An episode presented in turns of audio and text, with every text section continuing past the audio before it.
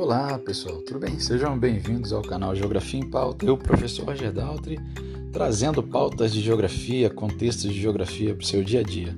Galera, acredito que vocês devem estar observando o que está acontecendo no mundo, porque a gente tem que ficar atento né, às atualidades, a como o nosso mundo ele, ele vivencia, respira o seu dia a dia, as coisas que estão presentes na sociedade global. E uma das coisas que está presente na sociedade global recentemente foi protestos na Colômbia muito marcantes, com muita violência, com problemas sérios envolvendo essa violência, com muitas mortes. Então a gente quer falar um pouco sobre isso hoje com vocês, sobre essa realidade de produção do espaço geográfico de um país aqui vizinho do Brasil, que é a Colômbia. Protestos na Colômbia. O que o cenário sem precedentes indica sobre o futuro do país? Apesar da violência, a Colômbia é um país reconhecido pela estabilidade econômica e política, mas pode ser que tudo isso esteja começando a mudar, galera. É, polícia, estações de transporte incendiadas, estradas interrompidas por diversos dias, escassez de produtos, o um número de desconhecidos de mortos e desaparecidos, um, um estado de certa incerteza e nervosismo agudo. A Colômbia viveu momentos delicados ao longo de sua história, uma história inclusive muito traumática muitas vezes, mas agora parece estar trilhando um caminho desconhecido, em pelo menos três áreas distintas: o protesto social, a economia e, claro, a representação política. Houve momentos importantes no passado que marcaram a história da Colômbia, como a onda de violência aconteceu com a assinatura da Constituição lá em 91, ou os tumultos né, que ocorreram em 48 após o assassinato do candidato a presidente Jorge Eliezer Gaetan, que deram origem a vários grupos de guerrilha ao longo do país. Né? O desfecho da crise atual é desconhecido. É difícil fazer comparação é, com a relevância histórica sem saber que caminho a gente vai chegar. Será que pode estar, tá, a gente pode estar tá nesse momento assistindo a um divisor de águas sem precedentes na história ou algo semelhante? Só o tempo vai poder definir para a gente, né? Mas o que parece claro, segundo os principais especialistas, é que a situação atual é inédita. Isso explica muito porque o processo de paz com as Forças Armadas Revolucionárias da Colômbia, as FARC, em, 2006, em 2016, né, abriu uma caixa de Pandora de demandas de problemas que antes eram estavam fora do alcance dos colombianos por causa da guerra. Nesse momento, o governo de Ivan Duque lançou uma nova mesa de negociações para reduzir as tensões e buscar soluções consensuais. Foi o que ele fez lá em novembro de 2019, quando os protestos foram mais pacíficos e pontuais, só que a situação do país era menos grave naquele momento. Hoje a situação é muito pior. Hoje ele enfrenta desafios de todos os lados em seu partido, nas ruas, nas Forças Armadas, em questões fiscais, na política. E em exatamente um ano, a, exatamente um ano, a Colômbia realizará eleições gerais presidenciais. E todos os desdobramentos desse momento têm relevância nesse processo eleitoral que se aproxima. Né? E aí a gente está vendo que tudo isso pode marcar uma, um, novo tempo, inclusive, na Colômbia, e que seja um tempo melhor do que o presente, do que a gente está observando agora nesse momento. Nós temos uma greve ampla e sustentada como um elemento importante nessa crise, um protesto social de amplitudes eh, não vistas ainda, de maneira inédita nesse, nesse cenário colombiano.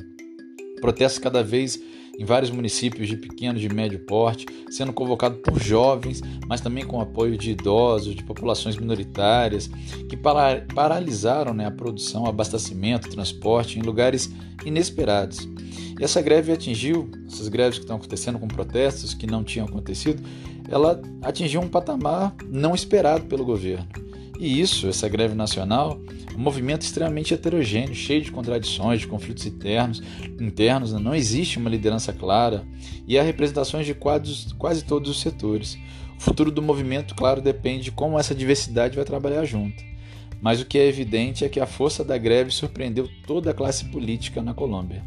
No meio da, dessa terceira fa é, fase de, de, de protestos e talvez a fase mais forte de contágio do Covid-19, após a ordem do Tribunal do, de Cundinamarca, que proibiu multidões, os políticos não imaginavam que as pessoas iriam para a rua de forma massiva, de forma massiva mesmo no meio de, desse cenário delicado é, evidenciado pela, pela própria pandemia. E os protestos tiveram dois efeitos inesperados no país onde a mobilização social, que sempre foi meio esporádica, costuma ser é, rotulada de maneira subversiva, né? As pessoas que fazem normalmente são taxadas dessa maneira e raramente ao longo da história teve grandes consequências políticas. A retirada da reforma tributária da pauta e a queda do ministro da Fazenda representam dois, duas consequências muito significativas desse processo, dessas manifestações que a gente está vendo lá. O que é difícil prever é se esse movimento, que parece novo e original, terminará uma situação que tem precedentes eh, positivos para a Colômbia ou negativos. O que a gente observa é que tem uma onda de violência avassaladora, o que é extremamente delicado. Né? A economia colombiana está, nesse momento, desestabilizada. Há décadas, ela, ela foi durante muito tempo a mais estável da América Latina. A que teve menos recessões no século XX, a que não apresentou hiperinflação, a que não deixou de cumprir esses compromissos de dívida nos anos 80. Mas agora a situação é diferente, a situação agora é grave. Poucas vezes, para dizer nunca, o país tinha visto uma situação tão difícil como a que vivemos nesse momento. Então, é importante observar é, essa situação colombiana, claro, também ligado à questão econômica. A última vez que a responsabilidade fiscal foi, do país foi questionada foi durante a crise da dívida latino-americana lá no início dos anos 80. Mas naquela ocasião a Colômbia conseguiu refinanciar sua dívida com um acordo com o monitoramento ali do FMI, que permitiu ser o único país latino-americano que não entrou em recessão nem precisou reestruturar suas dívidas. Hoje, os títulos colombianos são classificados como junk, ou seja, são lixo, nos mercados internacionais. O peso colombiano está atingindo recorde de desvalorização. E pela primeira vez em anos, a capacidade de pagamento da emissão da dívida do país já é questionada. A Colômbia tem um problema de arrecadação toda vez que há uma crise, porque a sua arrecadação em tempos normais sempre foi baixa. E no meio de uma crise, a coisa se tornou muito delicada mas sempre puderam resolver através de reforma tributária emergencial, com cobrando impostos temporários, que conseguiram, em momentos passados, resolver o problema. A diferença é que agora a reforma gerou uma grande oposição é, e, sem chegar ao Congresso, ela acabou tendo gerando uma situação muito incômoda, inclusive não só para a classe política, como também para a população como um todo. Parcela dos economistas acredita que a Colômbia chegará a uma solução, mas que provavelmente ela terá uma arrecadação de impostos menor. Mesmo assim, talvez seja possível tirá-lo dessa crise. No entanto, esse modelo, esse famoso modelo, neo, modelo colombiano neoliberal, ortodoxo, de estabilidade econômica que a Colômbia demonstrou ao longo do tempo, pode ter rachaduras pela primeira vez na sua história. A gente tem também um momento de política radicalizada na Colômbia. Além de uma economia estável, a Colômbia tem sido um país sem muitos altos e baixos políticos, exceto por um pequeno período na década de 1950, a democracia em sentido mais formal, claro, com eleições de quatro em quatro anos, a gente, a gente teve de maneira geral uma, uma Colômbia sempre, é, mesmo com os problemas relacionados ao narcotráfico e a divisão é, no seu território, a democracia ela se manteve quase que intacta.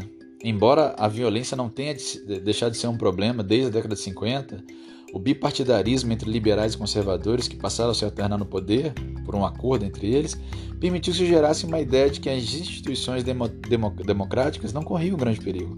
A Colômbia sempre esteve considerada é, como uma democracia muito estável na América Latina. Mas nessa crise, a crise política, ela não tem conseguido chegar a soluções é, pelo que a gente tem observado.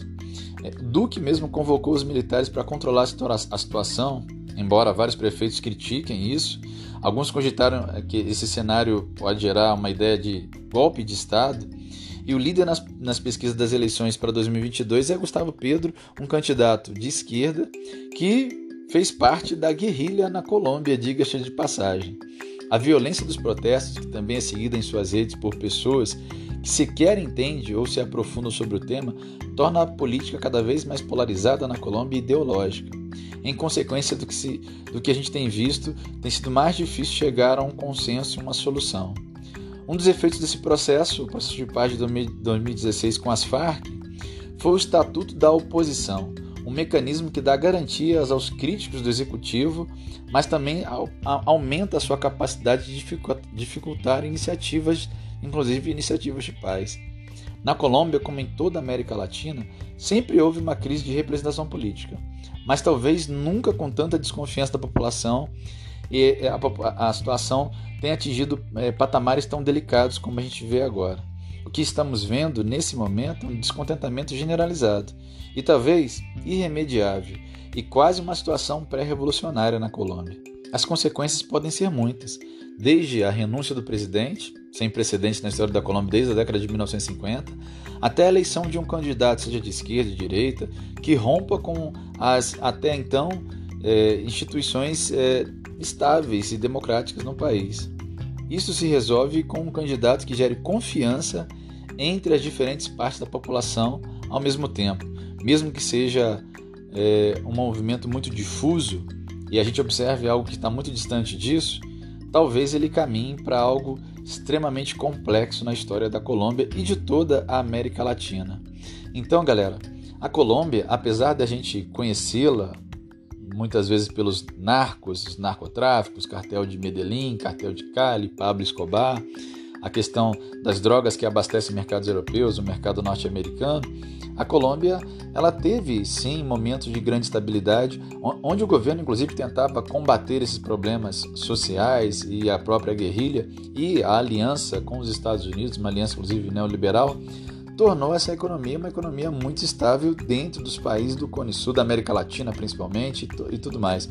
Só que o descontentamento, a situação de grave crise econômica tem provocado uma desestabilização e principalmente uma solução que historicamente foi interessante para a Colômbia e conseguiu é, fazer com que os momentos de maior dificuldade financeira, de crise é, financeira, eles conseguissem sair desses problemas, talvez agora já não seja mais uma solução que é a criação de novos impostos. Não é à toa que essa reforma tributária já saiu da pauta, a queda do ministro da Fazenda também foi um marco relacionado a esses movimentos, movimentos que a gente não sabe exatamente quantas pessoas morreram, quantas estão feridas e também não temos certeza de aonde isso vai chegar.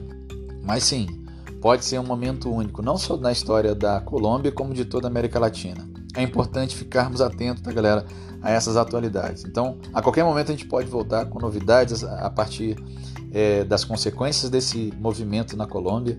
Fiquem atentos às atualidades, fiquem atentos ao nosso mundo, a como esse mundo é produzido, até porque essas relações nos interessam. A Colômbia é um país que faz fronteira com o Brasil, nós temos uma relação também econômica com a Colômbia, que é um associado do Mercosul.